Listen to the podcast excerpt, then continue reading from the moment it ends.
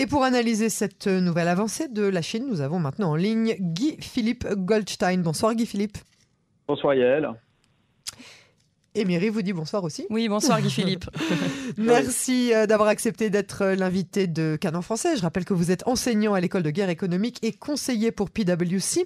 Alors, la première question euh, qui nous vient à l'esprit, elle est très simple. Où va la Chine et que cherche-t-elle?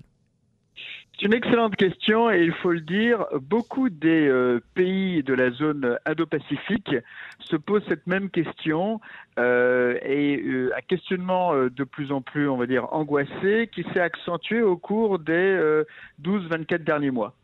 Euh, vous avez évoqué effectivement euh, euh, ce nouveau système militaire qui, en tant que tel, dont le développement en tant que tel avait été quand même relativement anticipé par beaucoup de chercheurs. J'évoque Jeffrey Lewis du Middlebury Institute of International Studies, qui avait avancé le fait que ce type de développement militaire était possible vu qu'il il y a des systèmes antimissiles américains. Eh bien, il était clair que les Chinois, les Russes, les Nord-Coréens allaient essayer trouver quelque chose euh, qui puisse euh, pallier, euh, contourner ces systèmes antimissiles, dont beaucoup basés en Alaska, autour du pôle Nord. Donc ça, c'est un petit peu une forme de réponse du berger à la bergère, ce que vous venez d'évoquer. Mais derrière, il y a une angoisse très forte de la part donc de ces pays dits indo-pacifiques et ça part, on va dire, euh, des alliés traditionnels euh, des États-Unis, tels que la Corée du Sud et, le Japon. Euh, au Japon, d'ailleurs, l'opinion s'est brutalement retournée contre la Chine, alors qu'il y a encore cinq ans, les opinions étaient plutôt bien orientées par rapport à la Chine. Et puis, on va descendre des Philippines, du président Duterte, qui pourtant avait démarré son mandat avec une vue plutôt favorable aussi à la Chine et puis se retrouver avec des formes de milices maritimes qui voulaient prendre le contrôle de certains des îlots qui appartiennent aux Philippines. Et euh, récemment, il y a eu le renforcement de l'alliance militaire avec les États-Unis. Et puis, on, va tirer cet arc-là et on va aller jusqu'en Inde, euh, où l'Inde, en fait, a accéléré, on va dire, euh, sa convergence avec les États-Unis.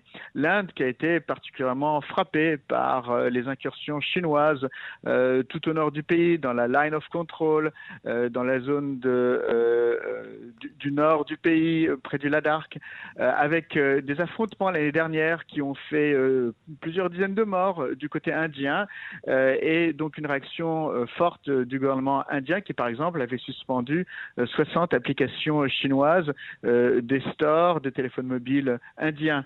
Et donc, vous voyez, je brosse là un portrait qui va partir de la Corée du Sud et qui va descendre jusqu'à l'Inde et balayer évidemment cette zone indo-pacifique eh bien, c'est tout un ensemble de pays aujourd'hui qui n'arrivent pas précisément à comprendre euh, quelles sont les visées de la Chine, des visées qui paraissent effectivement de plus en plus agressives. Alors, il y a des questions peut-être de politique interne, parce qu'on voit bien depuis en particulier 2018 qu'il y a un renforcement très très fort euh, du pouvoir personnel euh, du président chinois Xi Jinping. Il y avait un système, on va dire, euh, entre guillemets, constitutionnel, avec toutes les guillemets qu'il faut, parce qu'on parle quand même d'une dictature totalitaire, hein, mhm. mais où il y avait un renouvellement, on va dire, de ce qu'on appelait les, les, générations de dirigeants tous les dix ans. Eh bien, depuis 2018, c'est bloqué. Xi Jinping va être probablement une forme va devenir une forme de président à vie. On va avoir confirmation dans, dans les mois euh, et euh, années qui viennent. Euh, ça, c'est une rupture. Et donc, derrière, on se dit, il y a un, un, raidissement interne en Chine. Et on voit à côté de ça, et c'est particulièrement vrai avec l'histoire de la crise Covid, un raidissement donc de la politique étrangère de la Chine par rapport à ses voisins. avec des visées donc là qui sont agressives euh, et je cite euh, le rapport euh, d'un think tank français, l'IRSEM, sur justement les, avancées, on va dire, les attaques cognitives chinoises sur les réseaux sociaux, en Occident, en Asie, la politique d'influence de la Chine.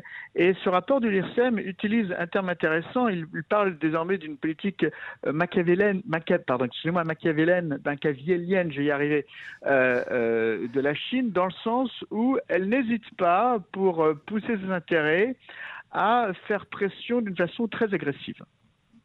Bon, et donc il y a tout un ensemble de choses qui font dire que désormais il y a peut-être une politique de puissance en fait de la Chine qui s'assume brutalement comme euh, l'équivalent et peut-être à terme une puissance supérieure aux États-Unis.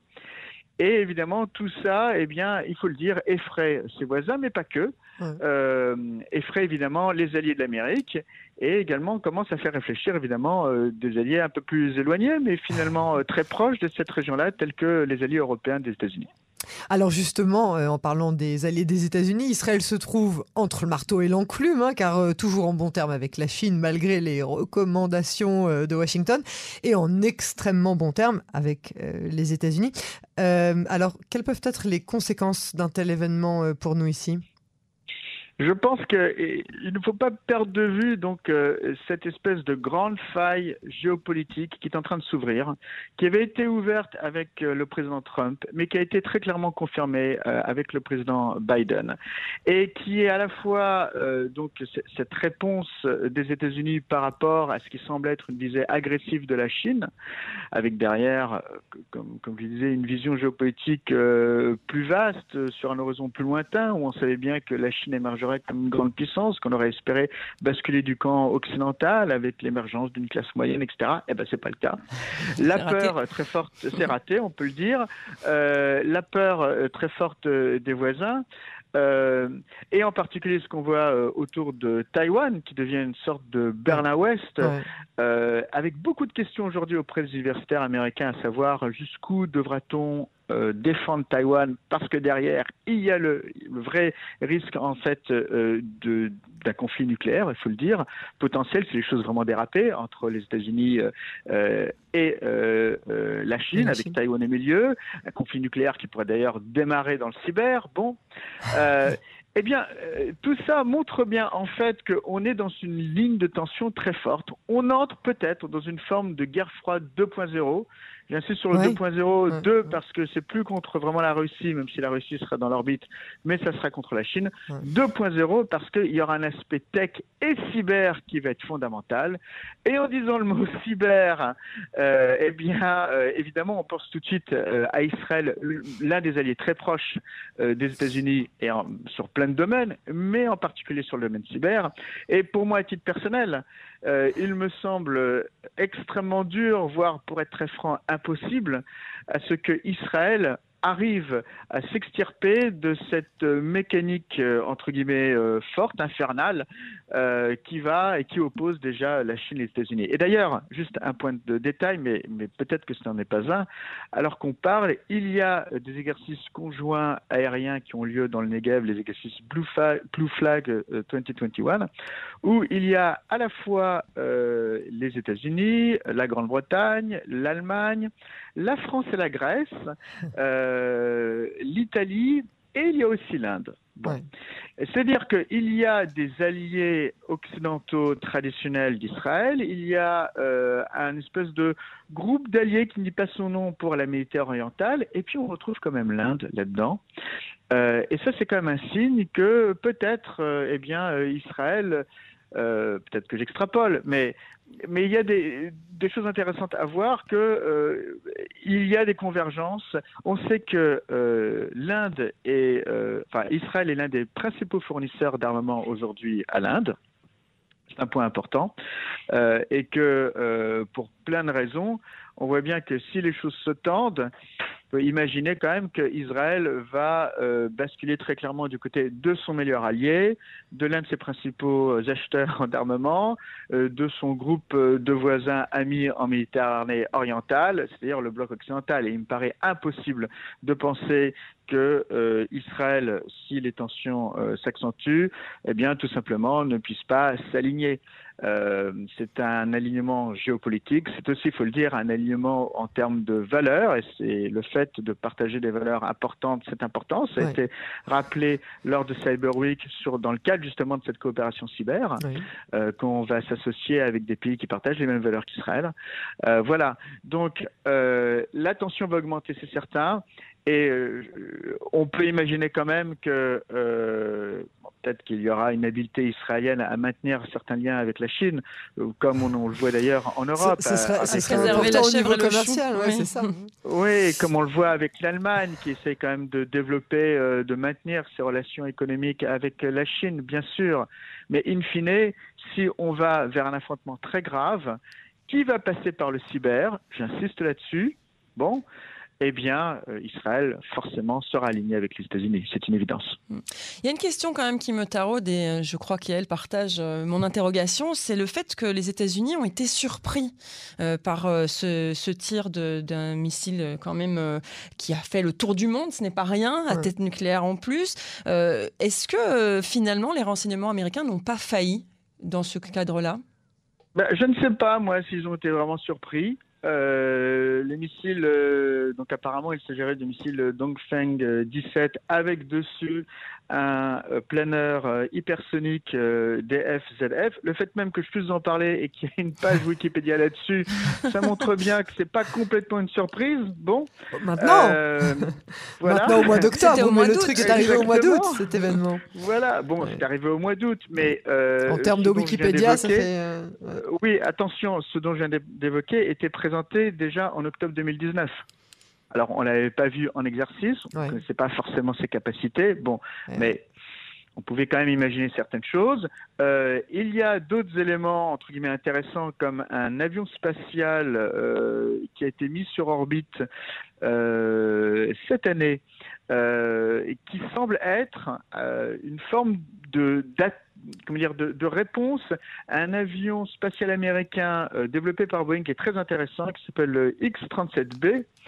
Euh, là aussi, regardez sur Wikipédia, euh, et qui est un, avion spatial qui est donc capable de se mettre euh, sur ce qu'on appelle les orbites basses, entre 150 et 800 km au-dessus de la Terre. C'est d'ailleurs un espace extrêmement stratégique aujourd'hui dans ce qu'on appelle le développement du New Space, c'est-à-dire le nouvel espace commercial où il va y avoir beaucoup de satellites, de constellations de satellites qui vont coûter beaucoup moins cher, avoir des nanosatellites, euh, etc., des CubeSats, enfin voilà. Euh, et donc cet avion spatial, il est capable de rester très longtemps en orbite, puisqu'apparemment ce X-37B de Boeing serait resté plus d'un peu plus de deux ans en orbite basse. Bon. Donc ça, ça montre des capacités américaines. Il y a une forme de réponse chinoise, mais qui, elle, apparemment, n'a pas pu aller au-delà de 100 km d'altitude à date.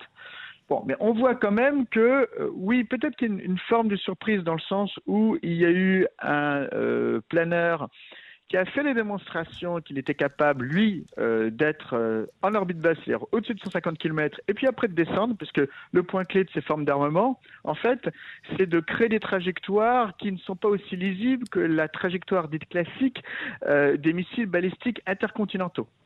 Donc le fait que donc euh, ces objets sont beaucoup plus manœuvrables, qui peuvent sortir d'orbite, euh, qui peuvent donc passer sur différentes couches d'atmosphère et donc être beaucoup moins lisibles et donc beaucoup moins atteignables face aux missiles, euh, les systèmes de défense antimissiles en font évidemment des armes beaucoup plus redoutables. Bon. donc là, il y a potentiellement la démonstration d'une capacité. Mais bon, les, Américains ne sont pas naïfs non plus. Euh, Peut-être qu'ils étaient surpris. Je ne pense pas non plus qu'ils tombent complètement de leur chaise. Guy-Philippe euh, Goldstein, on vous remercie beaucoup euh, pour cet entretien. À très bientôt sur Canon Français. Avec grand plaisir.